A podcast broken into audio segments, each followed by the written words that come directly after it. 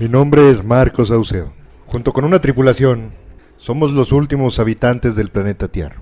Nuestra nave planeaba escapar de este planeta, pero no nos dimos cuenta que el bocho de Beto no podía volar. Titulado Prometheus B, Bosé perdió el sentido hace más de seis meses. Él cree que es un maestro del arte, mayor de 50 años y tatuado, cuyos ay. colores son su mayor fascinación. Nos acompaña Pato, que es la única que queda cuerda, pero no nos hace caso por comer cereal.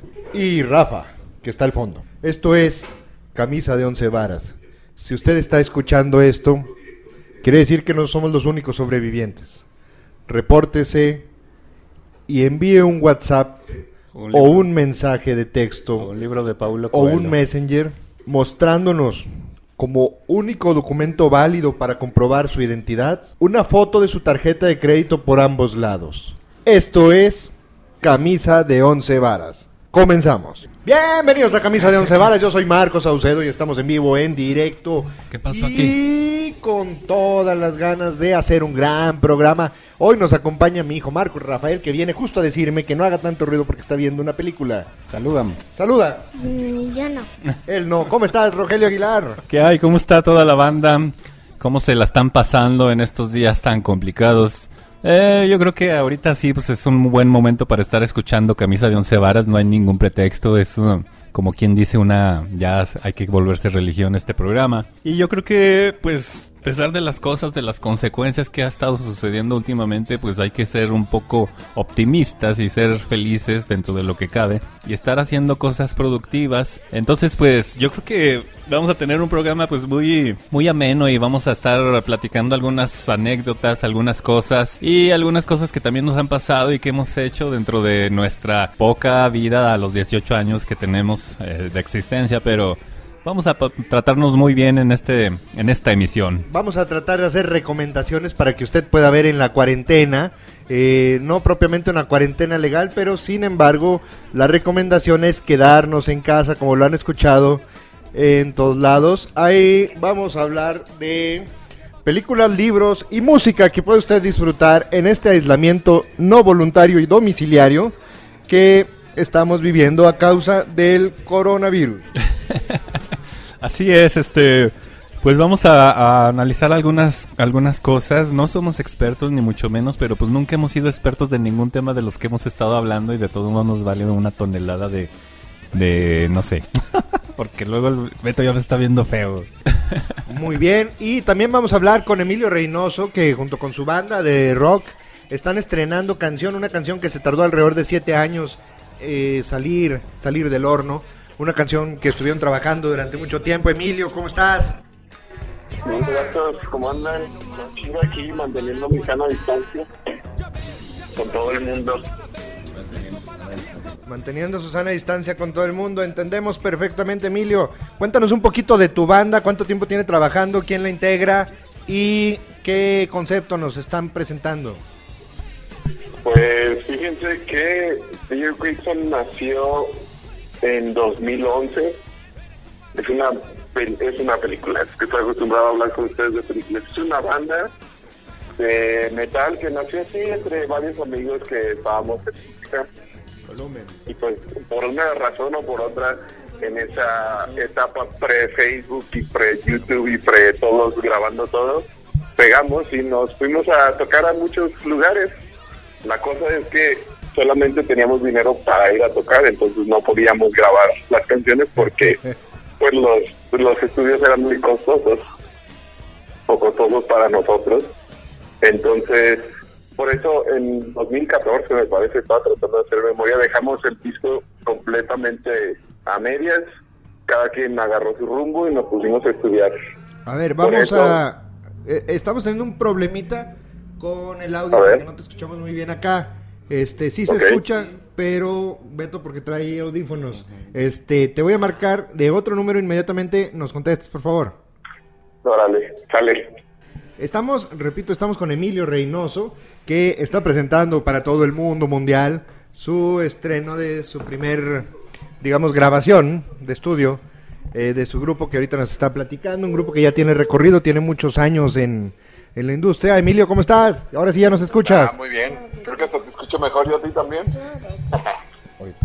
Emilio, estabas platicándonos que esta banda estuvo trabajando desde hace mucho, no había lana para sacar la producción, pero ahora sí ya hicieron su primer, su primer grabación. ¿Qué, qué podemos encontrar? Pues es una banda de, de metal, metalcore. Es una combinación ahí de muchos estilos metaleros. Pero una de las cosas que ya no van a poder encontrar es voz, gritos, porque nuestro vocalista decidió ya no seguirle. Dice que ya le pegó el viejazo y ya no saca la voz. Entonces, el proyecto antes éramos cuatro y ahora nada más somos el que era el guitarrista y yo, que yo soy el que toca la batería. Sí. Eh, el guitarrista montó su estudio, Eufonía Audio Studio ahí en Guadalupe, para los músicos que nos estén escuchando. Te vamos a mandar el recibo del comercial. Perfecto.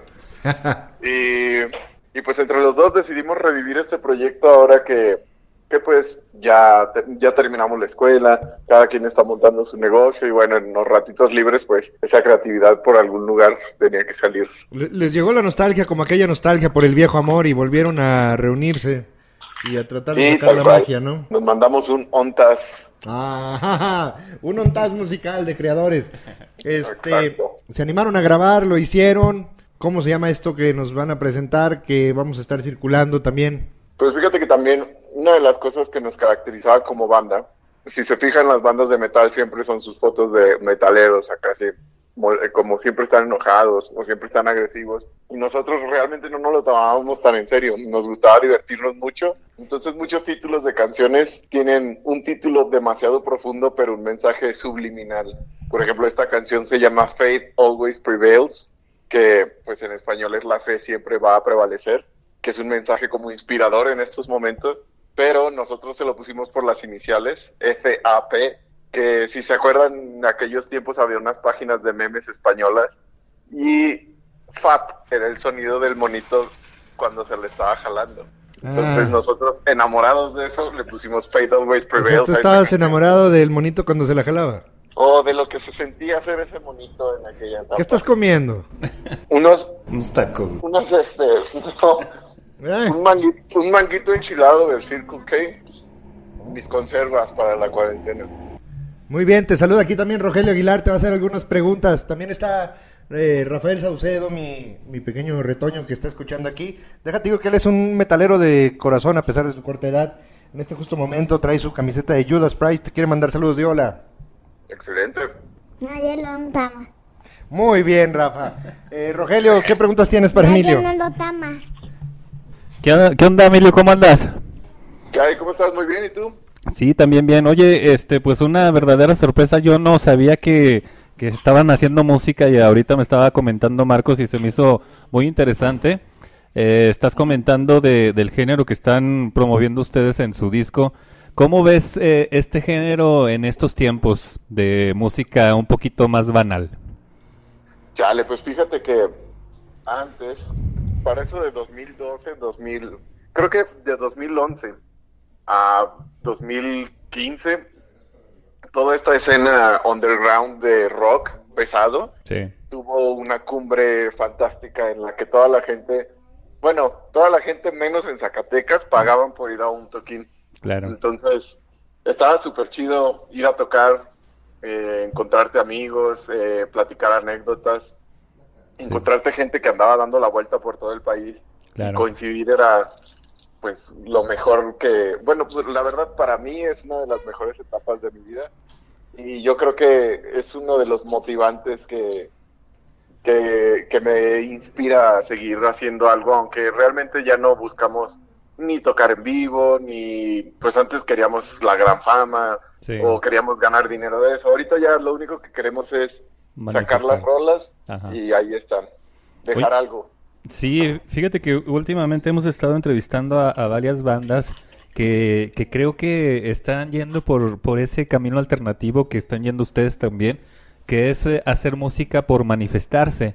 Entonces yo lo aplaudo, sinceramente yo lo aplaudo como desde la parte de musical y desde la parte artística, que, que este tipo de bandas, este tipo de proyectos no deben de morir ni deben de quedarse ahí en el olvido, Y ahora, pues aprovechando todas las plataformas que, que ya existen en estos momentos, eh, ¿ustedes cómo piensan mover su música o cómo lo están haciendo? Claro, pues ahorita es un poco complicado porque la banda tiene cinco años de inactividad por Sí. completo. Y te digo, nosotros éramos, éramos chicos de MySpace. Ajá. Entonces ahorita la industria ya dio un paso gigantesco, Sí. revolucionó por completo. Sí, claro. Y la música ahora, mientras más sencilla te la den, mientras más procesada, mucho mejor. Como que a la, a la gente ya no le gusta analizar o pensar las cosas o, no sé, como reflexionar sobre lo que ve, sino ahora quieren que les digan mueve el culo para moverlo literal. Sí, claro. O sea, no, no reflexionar y decir, ¿por qué estoy moviendo el culo y quién soy por mover el culo? ¿no? Que sería otra cosa, ¿no? O sea, ya. Entonces, pues creo que, que el metal todavía, o bueno, el metal, el rock, el indie, el grunge que ya está pues muriendo, Ajá, música que aún este, utiliza una batería acústica claro. que, que me disparo en el pie porque como yo uso silla de ruedas no pude grabar de otra forma más que con una batería eléctrica, pero se escucha muy orgánica. pero se siente, se siente todavía que un humano es el que está tocando. Sientes como la energía que le pone a la canción y no nada más un beat que es repetitivo por cuatro minutos. Entonces yo creo que es importante que, pues como el hijo de Marcos y toda la audiencia joven, se den cuenta de que la música es algo más que ponerle play a- a- en una mesa a la canción y ponerte a brincar en, en media oscuras. Es algo que se estudia y algo que, que no solo es ruido, sino que puede llegar a ser algo hermoso que inspire y que, no sé, que te emocione. Sí, claro. Bueno, pues yo por mi parte te agradezco mucho. Este, se me hace muy interesante esta propuesta de, de su parte. Te paso aquí al buen Marcos. Buen Marcos. Oye, Emilio, y justamente estamos hablando hoy de qué hacer ahora en la cuarentena previa al fin del mundo y reinicio de los tiempos y del ciclo de la naturaleza. Eh, qué bueno que se reunieron antes del final de todo. Y bueno, ya fuera de broma, pues mm, la recomendación es que nos quedemos en casa todos. Claro. Y tú como buen cinéfilo, nos puedes recomendar algo para estar viendo estos días de aislamiento. Claro, fíjense que me he estado aventando muchas películas post-apocalípticas y creo que es como un, un trend que todos estamos haciendo ahorita. Y justamente antes de, que me llamaran me metí a ver qué películas estábamos viendo en 2009, cuando se dio este brote de influenza y aventarnos una cuarentena. Yo la verdad no recuerdo muy bien cuáles estaba viendo, pero aquí en los títulos podemos ver varias que pues están buenas para recomendar. Por ejemplo, en 2009 salió Bastardo sin Gloria. Es una película que yo podría ver miles y miles de veces, entonces pues ahí está, más, ahí está de más recomendarla. Sector 9, que es una película que tiene que ver con un virus que hace que, que un tipo se vuelva eh, extraterrestre. Pues que también ahí está curiosamente Sector habló- 9. es parte de un debate sobre derechos humanos, ¿eh? Sí, exactamente. Entonces creo que no dudo que vayamos a entrar en algo similar pronto. Eh, vi que está Zombieland también salió en 2009, entonces pues para que vayan. Zombieland es como un tutorial para lo que viene después. Entonces pues si el coronavirus después revive a los muertos y nos empiezan a Pero ahí atacar. está de contagio, ¿no? También con... ¿Quién es Lawrence Fishburne? Está Contagion, está Rec, está Los Vigilantes. Mm, Yo creo que está Terminator, películas de 2009, claro, pero pues yo Sí. creo que, que mi recomendación es quédense en casa, vean o no vean películas, lean un libro, escuchen música, escuchen Camisa de Once Varas los viernes. Pero no salgan. Y también escuchen la reproducción en Spotify como Camisa de 11 varas 11 con número. Ahí pueden escuchar esta rola de Emilio mil veces que la vamos a tener disponible a partir del día de mañana. Este, en Spotify también escuchen Radio México, toda la programación que tiene aquí mi buen Beto. Y escuchen, escuchen lo que les dé la gana, pero no salgan, por el amor de Dios, no salgan. Emilio, vamos a eh, pasar una rola, vamos a poner tu rola precisamente. Por favor, haznos el honor de presentarla. Perfecto, pues les dejo Fate Always Prevails de Dear Quickson, abreviada FAP. También conocida como la chaqueta española. Exacto. Vamos con todos estos camisas. Muchas gracias, Emilio.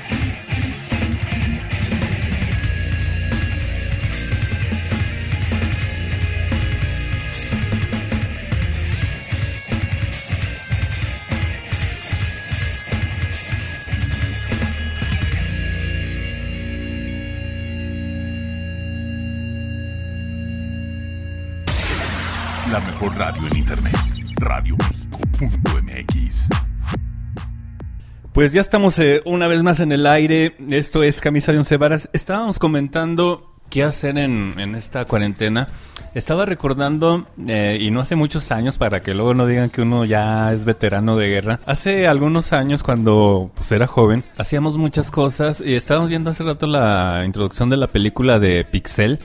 De lo que me recuerdo de esa película es que al principio comienza con unos niños que andan en sus bicicletas de esas de los cuernos hasta por acá arriba. Vagabundos, se- eh, vagabundos se llamaban aquí, ¿verdad? Que de hecho en Estados Unidos pues son como una reliquia. Y, y cómo se hablaba un niño al otro niño, llegaba en su bicicleta, llegaba y le, le gritaba al otro niño y se iban en sus bicicletas vagabundo y se y llegaban a las maquinitas. Ahora los jóvenes de ahora pues ya no recuerdan muy bien a las maquinitas, este, ya pues todo es por internet o pues ya tienen sus consolas muy avanzadas de videojuegos. Entonces eh, estaba recordando que cuando nosotros éramos jóvenes, pues iba, llegaba, porque ni siquiera había WhatsApp, tenías que ir hasta la casa a tocar la puerta, a tocar la puerta y te la rifabas a ver si estaba tu amigo o no estaba, no, no sabías si sí o si no. Pero lo divertido de esto es que siempre pasábamos horas y horas haciendo cosas muy creativas. Realmente me acuerdo que, que también hicimos algún programa de radio, pero era un programa de radio de juego, pues, de esas, de esas grabadoras de las, de las dobles caseteras, del doble tape, eh, que le ponías el rec y le ponías el para grabar, pues. tiempos, Ajá. que tus tiempos son más aquellos que los míos. Eh, pero uno de los juegos más sofisticados que podía haber en la infancia y, y, digamos lo más tecnológico que podías aspirar era grabar tus propios programas Sí, en claro. tu grabadora de cassette, De de cassette, normal, sí, sí, desde cinta, ¿no? Que todavía se recorrían con una Con con, una una, pluma, pluma, y le dabas vuelta al cassette. Y tenía que ser una pluma efectiva, güey. Sí, de batalla. Y, uno hacía como que sus programas de opinión de música y de todo eso, de, oh, yo pienso que la nueva canción de tal grupo no es... Pero imitando, ¿no? A los Sí, verdaderos sí, sí. programas. Y que, y que so- simple y sencillamente la escuchábamos entre los mismos amigos, después escuchábamos el programa que nosotros habíamos inventado. Incluso hasta metíamos los propios comerciales. Y nosotros hacíamos la onda de los comerciales, güey. Y era, digamos, eh, en base a la circunstancia de vida que le toca a cada generación, pues era con los recursos que teníamos en este momento. Hoy en día eso sería comparable a que esta generación eh, pudiera hacer sus, bueno, o, o se dedicara como en juego a hacer sus propios podcasts, que lo hacen muchos también. Claro. Era algo muy similar, pero no teníamos red para subir nuestros programas, ¿no? Fíjate que ahora lo que, lo que veo que sucede mucho es lo- los famosos youtubers que, que desgraciadamente luego se empiezan a desvirtuar las cosas porque todo mundo quiere ser youtuber, pero ya no tiene ninguna base técnica, ninguna base sólida de investigación y de mucho menos nada de eso, Estaba sino que todos se copian. Una youtuber que se hizo viral estos días, no recuerdo ahorita el nombre, gracias a Dios. Donde tenía el reto del coronavirus, no su- supieron. No, ¿cómo Te retaba, eh, ella por ejemplo volaba en un avión a otro país y hizo, hizo el reto donde eh, te retó a lamer la taza del baño, por ejemplo, y sí. se grabó lamiendo la taza del baño. Ajá. O la chapa de un hotel, o sea, de, de donde se hospedó, la chapa de la puerta del hotel, o digamos cosas que tuvieron contacto con muchas personas de otros lados. Ajá. Hizo el reto para demostrar que el coronavirus no es real por ningún motivo y todo Ajá. esto, ¿no? Eh, cosa que, que no compartimos. y, No, pues no. digamos, se ha hecho un contenido muy estúpido, eh, por decir la palabra más políticamente correcta que puedo encontrar para, para el 80-90% de los youtubers que están inundando este, las redes. Sí, sí. Pero precisamente porque nuestra generación y, las genera- y la generación anterior se dedicó a facilitar las cosas, es decir, facilitamos todas las herramientas Sí, posibles. Por supuesto. Este, hicimos lo más digerible la realidad, lo más digerible el conocimiento, lo más fácil de conseguir la respuesta Ajá. sin el proceso, es decir, antes uno tenía que investigar el por qué, ahora nada más tienes el por qué. Eh, hicimos tan fácil el proceso que no tiene la culpa ellos. Ujú. O sea, realmente esa es la realidad y las herramientas que, que se tuvo en esta generación, que tenemos en esta generación, pero en base a que eh, unas generaciones anteriores dijeron no podemos hacer complicar tanto a la gente, ¿no? Claro. Eh, hoy en día, Sí, eh, bueno, es que realmente lo que lo que yo veo que está sucediendo, o sea, yo no estoy en contra de, de lo que está sucediendo de los youtubers y nada por el estilo, porque pues también todo el mundo tiene su derecho a sus cinco minutos de fama, ¿no? Pero realmente, como lo comenta Marcos, es que eh, la gente ya no quiere batallar, ya no quiere investigar, ya no quiere hacer un, un rollo de creatividad. Estaba viendo a, a varios youtubers en que- la que creatividad se copian. sí difiero, o sea, creo que sí tienen un contenido creativo, Sí, no lo- interesante. es Lo que pasa es que todos se, todos se copean, pues, a, a eso me refiero. O sea, las, las dinámicas que hacen, eh, algunas son interesantes, pero luego lo ves con un youtuber y lo ves con mil youtubers. Pero una de las cosas interesantes que puedes hacer ahora que estés encerrado en tu casa es precisamente desarrollar tu propio podcast, que por cierto es la nueva apuesta para Spotify y Spotify quiere dejar de pagar derechos Claro. por todas las canciones que se reproducen. Si usted reproduce una canción de Bad Bunny, yo no lo hago, pero si usted lo hace, este, eh, al final de, en el corte de caja, es- Spotify tiene que pagar una lana por las horas que se reprodujeron sus títulos o de los temerarios, ¿no? O de conjunto primavera del que sea. Claro. O de camisa de once varas, ahí no nos paga nada. Porque ellos nos hacen el favor de subirnos a la red.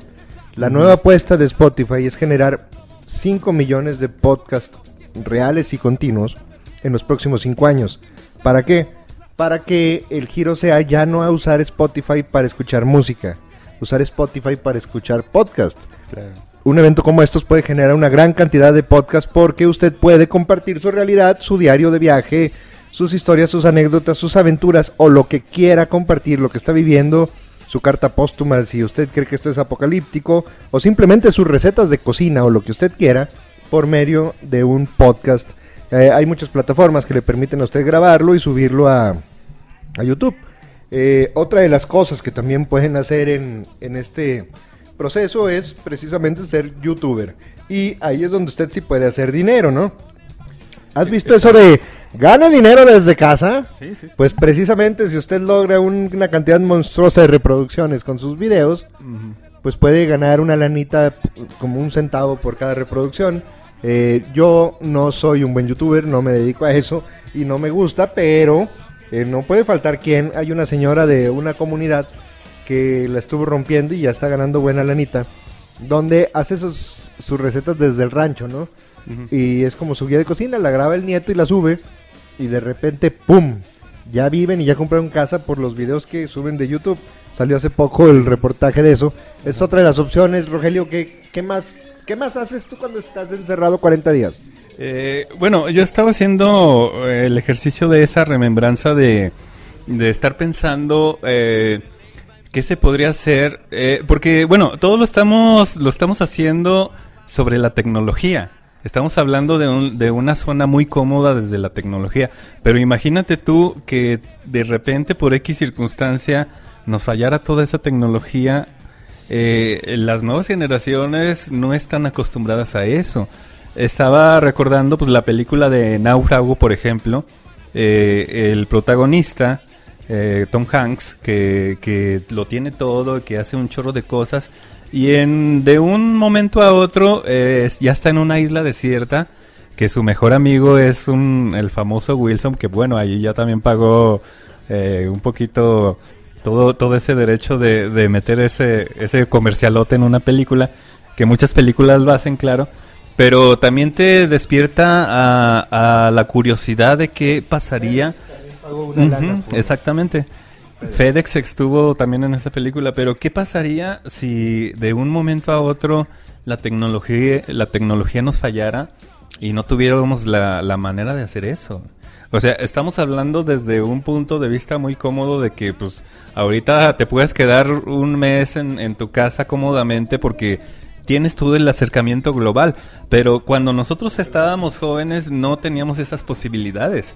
Entonces, pues eh, por eso se inventaron las palomas mensajeras. Las palomas por ejemplo, mensajeras ¿no? y, y las llamadas por un vaso de unicel y un hilo, no sé si les tocó hacerlas a ustedes, Claro. donde eso era lo más similar que había a los walkie-talkies y que incluso esta generación no conoció los walkie-talkies porque ya existía el teléfono celular al alcance de todos. Eh. Pero para ir entrando también en el tema que nos truje Chencho, eh, eh, específicamente tenemos que hablar hoy, o les prometimos a nuestro amable auditorio millones de fans, que vamos a hablarles sobre películas, series, música y libros que leer en este proceso de, de cuarentena no total que, que vivimos en aislamiento. Yo quiero hacer algunas recomendaciones eh, muy básicas, pero que sin duda alguna, antes de que mi amigo Rogelio empiece a recomendar La Fuerza de Suicidio y toda la bibliografía de Paulo Coelho, que a Beto también le encanta, Ese sí, claro, hablar por sobre el pantano Juventud en Éxtasis. Ya anduve buscando los libros y ya no hay.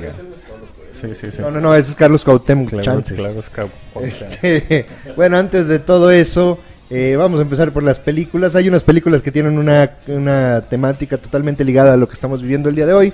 Antes de entrar al aire, yo les comentaba que una que eh, me parece bien hecha no es una película, digamos, paranoica ni apocalíptica, sino que habla del proceso de búsqueda del paciente cero que provoca una pandemia mundial y las proyecciones de cómo se multiplican los infectados y cómo puede ser un costo para la salud pública. Se llama Contagio.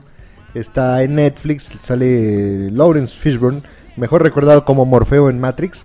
Eh, es una película interesante, de hecho, cuando fue, digamos, hicieron como un análisis de las películas que hablan sobre epidemias y, y, digamos, apocalipsis zombie y todo esto, esta fue considerada la que tiene una base, digamos, poquito más científica, ¿no? Eh, esta película nos puede recordar mucho lo que estamos viendo, son proyecciones muy similares. Ustedes ven mucho en las conferencias de prensa, no del peje, pero de otros presidentes que sí toman esto en serio. eh, ven mucho en las conferencias de prensa como sus proyecciones de para tal día debemos de tener tantos pacientes, para tal día tenemos que controlarlo, porque si no, ya nos cargó el payaso, ¿no? Este, esa película habla de una temática muy similar. Eh, otra, pues, pues la de Virus, ¿no? Que es esta película coreana que está de moda Hoy en día estábamos leyendo que en Sudamérica es la película más reproducida en Netflix al día de hoy. Eh, en, los últimos 20 días esa película la está rompiendo increíblemente. Yo no la he visto, tal vez la vea hoy.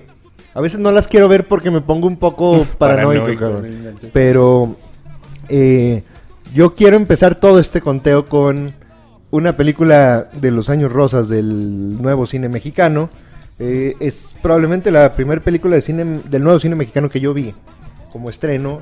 No era fuerte, tenía un lenguaje pues normal, ¿no? Pero en ese tiempo era un poco fuerte.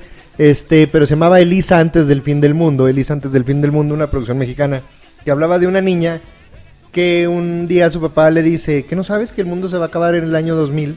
Ajá. y era como del 96, ¿no? Entonces, esta niña se empieza a preparar para cuando va a llegar el fin del mundo, provocado por un virus que iba a llegar a todos los humanos, ¿no? Entonces, Probando cucarachas.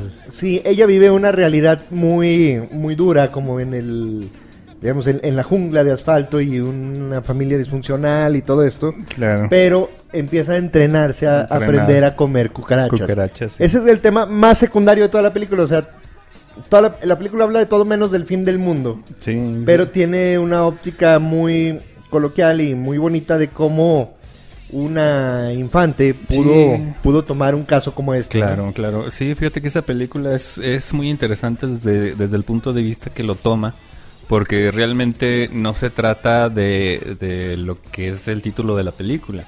Eh, se trata de cómo piensa una niña cuando le dan una noticia apocalíptica de ese, de ese fenómeno. Una noticia mal dada. Eh, maldada, es efectivamente. Entonces ella eh, toma toda esa circunstancia desde su punto de vista, pero un punto de vista de una niña que, que tiene una intuición muy avanzada para su edad. Entonces, hasta el momento de probar el insecto, pues para irse entrenando, eh, realmente de- después platican por ahí que, que esta película, eh, esa escena de, de probar la cucaracha no estaba en el libreto, sino que ella se dejó llevar y, y de- y en verdad la prueba. Y ella dice, no, pues es que yo quería saber este hasta dónde podía atreverme porque podría suceder, ¿no? Entonces, desde ese punto de vista de la misma actriz, pues es un- muy valioso, ¿no? Y sale a colación porque también es muy importante ver cómo le manejamos a los menores la información de este tema que estamos Claro. viviendo. Esta película desarrolla una serie de eventos sumamente desafortunados a raíz de un mal comentario de los padres a la niña, donde le dicen que todo era mucho más grave de lo que estaba pasando. Ella empieza a ver su vida en un plazo donde pues ya no importa nada porque realmente esto ya se va a acabar. Y empieza a suceder una serie de acciones que cambian drásticamente toda la realidad, ¿no? Sí, por supuesto. Yo también estaba viendo hace rato y me estaba acordando de, lo que te comentaba de, de, por ejemplo, de la película de Náufrago. Y fui más atrás, también de aquellos mis años. Había una película mexicana que, bueno, que creo que es de un libro que se llama Robinson Crusoe. Eh, y hay una película que hicieron en México de Robinson Crusoe que, que este personaje está, está en la isla y llega... Todavía era cine mudo, ¿no? Sí, llegan, llegan unos caníbales, llegan unos caníbales ah, y, y bajan a un niño y se lo van a comer. Entonces Robinson está escondido porque tiene pánico. También hay una versión de Tintán de Robinson Crusoe, ¿eh? Eh, pero sí es más cómica. Pero en esta, eh, el niño hasta me acuerdo, se llama Viernes. Eh, es, es muy parecido a, a lo que pasó con Wilson. Pero este es un niño y él le pone viernes porque fue un viernes cuando rescató al niño. Entonces el niño le empieza pues, a hacer compañía. Entonces ya no se vuelve tan loco porque él ya tenía paranoia de cualquier cosa. Eh, es lo que te digo. Entonces, ¿cómo, ¿cómo van sucediendo las cosas cuando uno entras a una extrema soledad y cuando ya no hablas con nadie, cómo se va transformando tu, tu, tu visión de la vida, ¿no? De la existencia y te empiezas a, a preguntar un chorro de cosas. Entonces este tipo de películas eh, te empiezan a llevar a esa paranoia que pues ese es su punto, ¿no? Y hablando de ese, de ese tipo de películas, eh, me acuerdo también una de- del nuevo cine mexicano que se llama Rojo Amanecer, que toca un tema sobre el Tlatelolco. Pero Es como el primer nuevo cine mexicano. Es- ¿no? exactamente. Y, y cómo se mueve desde una sola habitación, desde una sola casa. Desde ahí transcurre toda la película y se escucha los gritos, se escucha que va pasando y gente. Y desde esa, desde esa habitación, ¿cómo se está generando hablando la de esos película? años del cine mexicano también vale la pena echarse un clavado a estas películas porque no siempre tenemos todo el tiempo de estarlas buscando. Claro. Eh, la tarea, la tarea es una película Sí. que se desarrolló en una sola habitación también Exacto, eh. y, y casi en una sola toma, ¿verdad? Sí. Este donde donde era un proyecto escolar y les encargan un poquito la tarea y hacen la tarea de grabarse teniendo eh, rela- relaciones. claro. Entonces, este fue un proyecto universitario, o sea, la película fue un proyecto universitario, pero estuvo también hecha que después, como les compraron el guion y lo hicieron película, ¿no? María Rojo. Con María Rojo. Sí, sí, sí, en, en sus tiempos. Una actriz que... Ma- María Rojo, ¿no? Sí, sí, era, era pues como quien dice el sex symbol de aquellos tiempos que, que luego sale en el Rincón de los Milagros con Salma Hayek, que ya es la mamá El de... Callejón de los Milagros. El Callejón de los Milagros, perdón. Que es mamá de Salma Hayek en esa película, que también es muy buena película, El Callejón de los Milagros. Que también todo transcurre en una zona específica de la Ciudad de México, en el centro histórico, por cierto. Y, y es una película pues que también toma la, la realidad de, de lo que sucede a muchas personas en, en esta ciudad monstruosa que se llama CDMX, X, Y y Z. Y de ahí también de los tiempos del Callejón de los Milagros hay un cortometraje buenísimo del cine mexicano. Eh, seguramente muy pocos, eh, digamos, que no comparten la generación con nosotros lo han visto, que se llama De Tripas Corazón. Es un cortometraje Sí. de algunos 10 minutos que fue nominado incluso. Sí, sí. Y donde debuta Gael García, precisamente no en un papel principal, hace una aparición. De Tripas Corazón es, un bonito cortometraje que vale la pena buscarlo para la cuarentena. Ahorita estamos hablando del buen cine mexicano. Sí, por No tan las mega conocidas como Amores Perros y Tu Mamá también y todas esas, sino de otras que están como en segundo plano que han valido la pena. Y precisamente hablando de infecciones, virus y cosas así, eh, también me llega eh, más o menos por los años de, de Tripas Corazón y de Callejón de los Milagros, poquito después, solo con tu pareja. Solo con tu pareja, muy buena película que, que realmente también trata de una de una enfermedad terminal que está que está mal mal dicha. Eh, y el protagonista Cacho no, no me acuerdo Daniel cómo- Jiménez Cacho. Daniel Jiménez Cacho que es el protagonista de esta película eh, pues empieza a hacer sus últimas cosas que según eso ya se va a morir. Es una película muy buena fíjate. Es, digamos, en los noventas, cuando hoy en día el VIH es un tema muy serio. En esos tiempos era 10 veces más. claro claro Porque no había. Era como una condena, ¿no? O sea, en, en muchas formas. Entonces, este vato era el típico vato infiel, cabrón. Sí, sí, sí. Mega mujeriego. Que no recomendamos ser y que no compartimos con ese estilo de vida. Eh, entonces, una novia. Claro. No me acuerdo si se iba a casar o algo, pero total, se hace una prueba de VIH. Ajá. Y del coraje de que lo cacharon, Eh, le ponen que dio positivo. sí, sí, sí. Si esto pasara hoy, obviamente demandas trampa. al laboratorio y te haces millonario. En ese tiempo no pasaba. dio positivo. Ajá. Cuando él encuentra su prueba positiva, pues lo empiezan a asesorar médicos de qué hacer y todo. Pero era una, una condena, o sea, realmente no te daban cuatro años después de tu, de tu positivo Claro. en ese tiempo y aparte de esos cuatro, dos eran de una, de una calidad de vida aceptable y luego ya empezaba como el deterioro, ¿no? Y Sí, el declive. sí, sí. Ajá. Y el vato empieza a hacer su lista de cosas que tiene que hacer y a, pues, pues a despedirse del mundo, ¿no? Y todo eso. Creo Y de- que y de todas sus la, la escena final es súper buena, ¿no? Es Claro, buenísima. sí, sí, sí. Eh, es una película, es un, es un guion sumamente interesante para el México de esos tiempos. Vale la pena.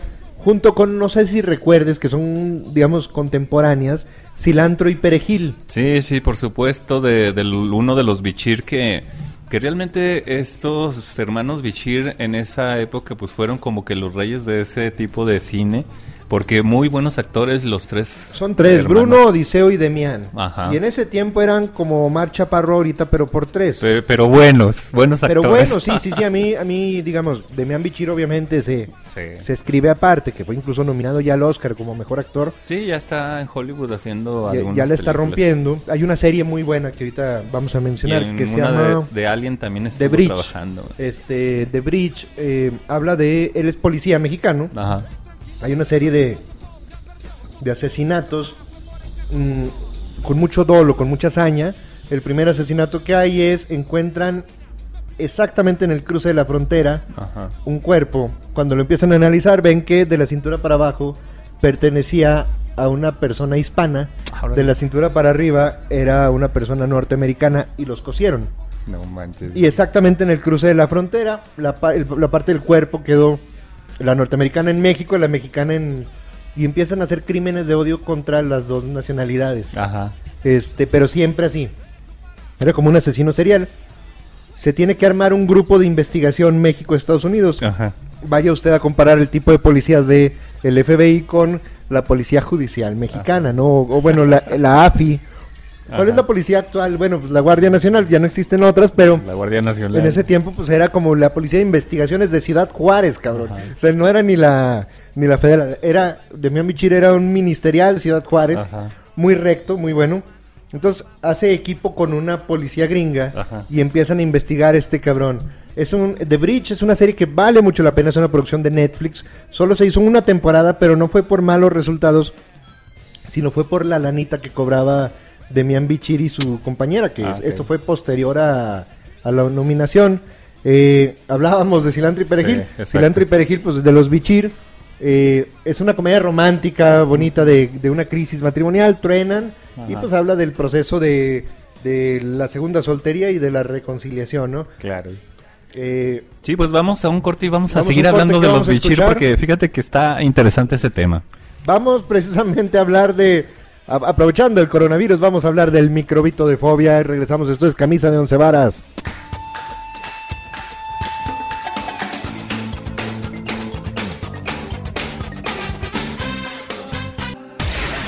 La mejor radio en internet. Radioméxico.mx. Y regresamos con Camisa de Once Varas. Rogelio, estábamos hablando de los bichir justamente, Sí. para cerrar esta, esta etapa de cine mexicano. Bueno, yo me atrevería a decir, bueno, a- al menos a mi gusto, que para mí la mejor película de Damián Bichir es la de Hasta Morir, que luego toman esta frase de eh, una canción de los caifanes, precisamente, y esta película eh, a mí se me hace muy buena por, por la interpretación de Damián Bichir que hace un cholo, un cholo que, que baja a la Ciudad de México y con eh, pues, su, mejor amigo que se hace llamar el Boy. Y luego este Damián Bichir se hace pasar por el Boy y se consigue a la prima del Boy. eh, eh, por, porque era bien tranza este cabrón. Entonces él lo que hace es que quiere bajarle a la prima unos terrenos para venderlos y llevarse una lana. Y al final pues eh, se empiezan a bronquear entre, entre ellos dos el boy se va allá a la frontera y, y se vuelve cholo. Entonces como que se, se cambian los papeles en este caso y, y Damián Bichir pues se quiere volver bueno, pero pues como siempre la vida loca ya no le permite volverse bueno. Y, y resulta que, que no, o sea, cuando ya vives en la vida loca ya es muy difícil que salgas de ese, de ese desmadre. Y mención aparte de bichir, pues siempre va a ser sexo, pudor y lágrimas. Sí, por Este, ya hablamos un- poquito de eso. Y hay una muy interesante también que no es propiamente una joya de cine, pero es una película muy divertida y que fue de esta oleada del 99 por ahí, que empezaron a madrear mucho el gobierno ¿no? y el sistema, Claro. que, que buscó la apertura, porque antes no podías hablar mal del gobierno ni de broma. Sí, sí, por supuesto. Ibas a bote, realmente Sí. ibas a bote. Bichir se metió y, y fue, digamos, muy valiente de su parte Oh, claro. Junto con Luis Felipe Tobar, por ahí en esa generación entró este Jesús Ochoa, que hoy lo ve en novelas, pero realmente él es actor de cine. Sí, sí, sí. Eh, todo el poder, donde habla de... que sale Carmelita Salinas todo el y que tema- ahora está ahí metido en todo, el... todo el, todo- eh, precisamente Carmelita Salinas que nomás. criticaba el PRI terminó siendo diputada Eh, federal del PRI. precisamente. Este, todo el poder habla de Sí, la onda de robo de vehículos y, robo a y me personas. atrevería a decir que esa película cambió el sistema para siempre, ¿eh? Sí, o sea, abrió el cine para siempre, Sí, ¿no? sí, y, sí. y fue como el preámbulo de la ley de Herodes para que pudiera entrar, digamos, eh, todo el poder representa la vaselina para el chingadazo que les dio la ley de Herodes. Exactamente. Eh, Que Molotov saca su canción la de Jimmy the Power era, era parte de la banda sonora. Fue, Claro. fue algo muy duro para el sistema, ¿eh? O sea, realmente era muy difícil. El siguiente año, La, pues, la pregunta es cómo sucedió esa película, cómo consiguió los permisos o... o- fíjate que habría Estuvo que ver extraño, con ¿eh? Demian. Le voy a mandar un mail a ver Sí, si nos sí, puede responder la entrevista. Yo nunca lo he visto y creo que no nos va a responder el mail, pero hay que mandárselo. güey. Pero, pero es que cuando salió esa película, eh, sí, luego, luego se, no estábamos acostumbrados a nada por el estilo. O sea, se hablaba acá. Ahora en Facebook, Fue pues ya una- todo el mundo lo dice, ¿no? Fue De una los necesidad presidentes. de la sociedad mexicana. Sí, Yo creo sí, que sí. no había de otra, era, digamos, algo, algo que estaba gritando la sociedad. Incluso a- al año siguiente, el partido gobernante, el, el RIP, perdió el poder, ¿no? Y, digamos, perdió el poder, este, en parte por, porque muchos hicieron eso, pero no estamos hablando de eso. Todo el poder fue un parteaguas, ¿no? De, de la forma en que se abordaban los temas del día a día, porque el cine Sí. era romántico. Exacto. El cine mexicano era muy romántico, pero no hablaba la realidad. Y, y fíjate que, que se me hace extraño, bueno, no se me hace tan extraño que, que surgen estas películas que ya son películas de, de trancazo seguro. Y extrañamente, como que el cine algo sucedió y este Omar Chaparro, para variar, empieza otra vez como que a bajar las aguas, a calmar los ánimos. Yo creo que es político ese Yo, asunto. yo creo ¿eh? que hay, hay, digamos, la mafia del poder, este, la mano que mece la cuna, Claro. todo eso. Todo, ese es un verdadero complot. Esto sí es un complot, no, Sí, no lo del sí, coronavirus. Pero realmente pues, hay, la- hay gente que le mete lana a películas eh, pendejonas que, que no te hagan reflexionar de que nos está llevando a la chingada, ¿no? Exacto. Y los que te hacían reflexionar, directores y actores, pues la verdad crecieron lo suficiente para ya no estar en este lado del charco, ya estar en Hollywood y hacen otro tipo cosas, de, claro. de cine que es Sí. lo que siempre buscaron. Eh, no podemos cerrar este programa sin hablar de la madre de todas las películas de pandemia, este y de, digamos, eh, pues, pues un referente obligado.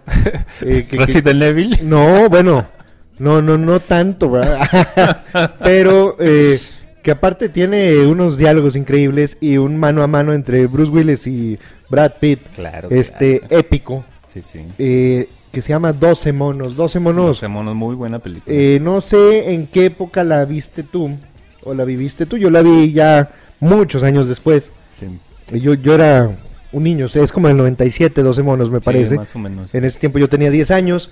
La vi, te, te puedo decir, hace unos 6 años la tuve que ver como tres veces seguidas, ¿no? Porque es una película impactante, ¿no? Sí, a- aparte de que también eh, no la puedes entender tal vez al- a la primera de cambio, Sí. porque hay muchas cosas ahí encerradas que en su momento eh, también fue un parteaguas eh, de los complots y de, de todos estos fenómenos de, De las organizaciones de secretas, organizaciones ¿no? secretas. Los que no tienen idea de 12 monos, incluso está la serie, yo no la he visto, pero no la he visto por fidelidad a la película. Sí, sí, porque claro. digo que a veces que te revuelve tanto la pinche serie que, que ya pierdes todo. Este, los que no la han visto habla de eh, es un futuro apocalíptico, el ser humano tiene que vivir en túneles que cavaron bajo la tierra porque todo era una era glaciar, ¿no? O sea, se acabó. La vida afuera, los animales tomaron el control del planeta y la naturaleza se apoderó del mundo, ¿no? Cosa muy similar a lo que están diciendo mucho ahorita, pero digamos, eso sí era realmente catastrófico. Y eh, logran hacer los viajes en el tiempo. Pero como había muchos riesgos para el viajero, pues reclutan a los presos a cambio de quitarles condena, ¿no? Claro. uno de los presos que logra el viaje y que eh, tiene resultados excepcionales porque su cuerpo no sufría tanto daño era Bruce Willis que se encuentra con Brad Pitt. Brad Pr- Pitt. primero se fue a Duro de Matar, eh, como que se fue por otro canal. Este, una gran película y tú como artista, yo, yo creo que eh, 12 monos eh, de esa década es, o de mucha, de mucha parte de la historia del cine es el sinónimo, sinónimo del arte steampunk. Eh, efectivamente, fíjate que hasta eh, el logotipo que se aparecía en las calles, el de 12 monos, De 12 monos, sí. eh, que Brad Pitt, eh, según él, bueno, según muchos estaba loco porque él alucinaba, pero tenía mucha razón Brad Pitt. Hasta ese logotipo en esa época se utilizó mucho y fue muy seguido en las playeras, me acuerdo mucho, serigrafiadas, el 12 monos, no, era, era una belleza Incluso en Nueva una York playera se así, encontraba claro. mucho ese logo. Claro. en las ciudades grandes de Estados Unidos, bajo los puentes.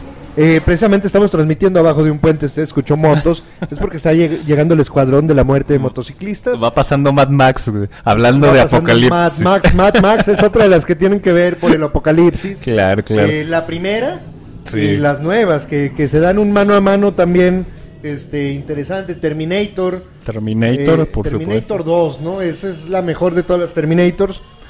Bueno, bueno, pero es que, bueno, la 1 eh, sí también fue un parteaguas Terminator 1 porque realmente eh, a mí me tocó ir al cine, al Cinema 2000 acá en Fresnillo, que era un cine pues legendario en aquellos tiempos que ahora se transformó en una cadena. muy conocida, pero me tocó ver esa película ahí en el, en Se el llama- cine. La cadena actual se llama Cinemax, ¿no? No, no sé, no tengo idea. Pero, pero realmente cuando salió esa película, sí, en ese momento causó mucho impacto porque tomaba cosas que no se tampoco. Hay efectos que logró. ¿Y sabes cuál, eh, Rogelio? Eh, digamos la precuela de Alien, que este te, te habla también de cómo se destrozó todo, Sí, sí. eh, que es Prometeo. Prometeo. Donde da la explicación de que pues, los dioses crearon a los humanos, Ajá. pero el experimento no salió bien. Los humanos no eran chidos y los dioses eran seres milenarios, ¿no? Este, y no eran buenos, digamos, los navegantes, ¿no? Que eran como gigantes. Los Sí. humanos eran a imagen y semejanza del navegante, pero en chiquito. Sí. Y pues cuando ven que nos damos en la madre entre todos, acabamos con el planeta y todo, deciden acabar con nosotros por medio de un virus. este. Y si usted quiere estar paranoico, puede ver Prometeo. Si quiere de verdad perder el control y no dormir, le recomiendo ver 12 monos. O si quieren pasársela tranquilo y a todo dar, pues una de Rigo Tobar. no, ¿eh? si quiere pasársela tranquilo y reírse de esto, vea Mi novio es un zombie, que también es una comedia. Guerra Mundial Z, también aquí nos dice Pato. Este, Plantas contra zombies, nos dice Rafa. Angry Birds, la 2. La 2 es buena, la 2 es buena, sí, la neta. Eh, ya para cerrar, ¿qué más, qué más tenemos? ¿Qué? ¿Vamos con canción o ya? Ya se acabó. Ah, bueno, no, entonces síguele. Fíjate que hablando de, de Brad Pitt, eh, una, una película que me gusta también de, de Brad Pitt es El Club de la Pelea. Fight Club, sí, cómo Sí, no. se me hace una película muy, muy Pero padre. Dicen que viene la, la secuela, ¿verdad? Sí, ojalá y no le echen a Ojalá perder. y no llegue. Sí, Este, sí, sí, realmente. eh, Una buena Benjamin Button película. también es una gran película. Brad Pitt tiene cosas muy interesantes. Y, y extrañamente nunca ha ganado un Oscar para por mejor actor. Ya ganó como actor de reparto Actor esta de vez. reparto, sí. Pero Brad Pitt es uno un buen sin Gloria, buen- que nos lo mencionaba este Emilio. Sí. Es, es también muy buena película. Era hace una vez en Hollywood, que, que es la que de, la última que sacó junto con Leo DiCaprio. Sí, y, y realmente en esta película sí se lució Brad Pitt, eh, eh, sí sacó lo mejor de, de lo que tiene de su repertorio. A pesar de que es una película pues tranquilona, eh, el actor Brad Pitt yo, yo creo, que, Angelina le salvó la... lo mejor que tenía. Bueno, Este, esa es otra historia, Pero digamos, en cuanto a talento de actor, pues Eh, y yo me atrevo a decir que la película no es tan buena, pero Brad Pitt como que sacó a flote esa película, eh, Y realmente. eh, muy recomendable también el documental sobre el planeta Tierra, producido por Leonardo DiCaprio, el compadre de toda la vida de Brad Pitt. No me acuerdo cómo se llama, La Última Hora o algo así. eh, que habla del efecto del calentamiento global que está bien sobre la Tierra y cómo, cómo se está reacomodando toda la reacción del planeta, ¿no? Porque él dice, el planeta va a reaccionar. Y, y bueno, eh, también se recomiendan un chorro de libros. Lo que pasa con nosotros es que no estamos haciendo una recomendación que de a fuerzas lo tienen que hacer, pues. No, estamos hablando de lo que vamos a ver nosotros. Exactamente, o sea, estamos así abriendo un debate entre nosotros dos y ya, pues si a alguien le interesa al- algo de lo que nosotros vamos a hacer en estos días, pues bienvenidos sean al, al club de la pelea. Y si no, pues ahí nos recomiendan lo que ustedes quieran. Eh, ya para cerrar, eh, Rogelio, un libro que recomiendes para esta, esta soledad. No, pues ya iba a recomendar uno de Coelho, pero pues ya no hay, güey. ya como lo recomiendo. güey. Yo Es, recomiendo. es más, ya ni virtual laica. Les recomiendo ampliamente es- este 100 años de soledad. eh, les va a ayudar a viajar y a vivir en otra realidad. El realismo mágico de García Márquez eh, nos va a permitir de verdad escapar de todo lo que lo que lo pesado que puede llegar a ser eh, esto y, y sobre todo deberían de- salir de, las noticias. ¿no? Deberían de leer al Marqués de Sade. No creo porque si lees en esta temporada el Marqués de Sade y eres soltero, no hay forma de salir a buscar con quién con quién desfogar todas las ideas. Pero eh, García Márquez, si usted tiene libros de Paulo Coelho, de Carlos Cuauhtémoc Sánchez, le tengo una gran noticia. No, le tengo una excelente noticia porque gracias a esos libros usted no va a tener que salir a comprar papel sanitario.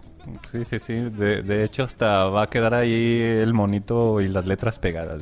Sí, este, digamos, vamos a poner esos libros en su lugar. Esto, esto se está acabando. Nos queda poco tiempo. Esperemos que no se acabe el mundo, De pero si se acaba, pues les dejamos esta rolita de Molotov. El mundo se va a acabar.